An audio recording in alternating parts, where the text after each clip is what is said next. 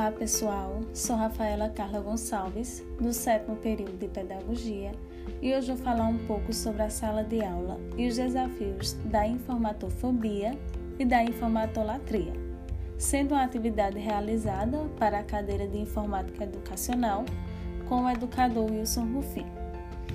Então, diante das aulas anteriores, analisamos e refletimos sobre o uso da tecnologia na sala de aula como um instrumento de ensino-aprendizagem.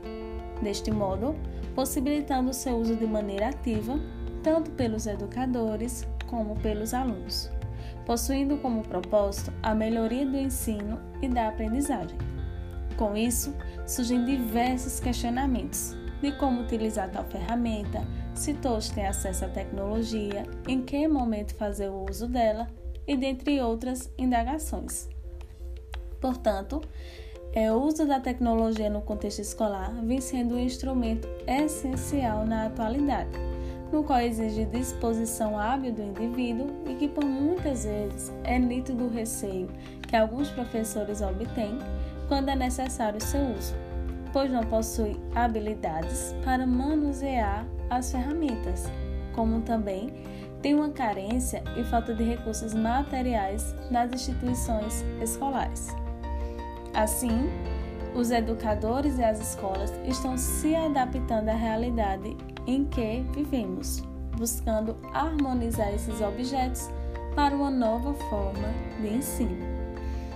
Desta maneira, é necessário que o professor esteja preparado para encarar uma nova postura, no qual precisa de dedicação para inovar no espaço pedagógico.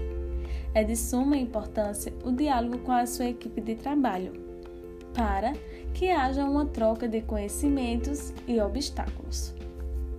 As instituições públicas são as que mais sofrem com essa implementação, pois a grande maioria não há os utensílios necessários para esta inclusão, fazendo uso apenas de objetos tradicionais. Porém, o uso dos meios tecnológicos no espaço escolar é uma forma de aprendizagem criativa e dinâmica.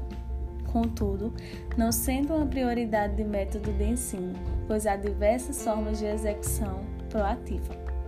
Tendo como exemplo o pensamento de Chaves, que a expressão mais neutra da tecnologia na educação nos permite fazer a referência à categoria geral, que inclui o uso de toda e qualquer forma de tecnologia relevante à educação.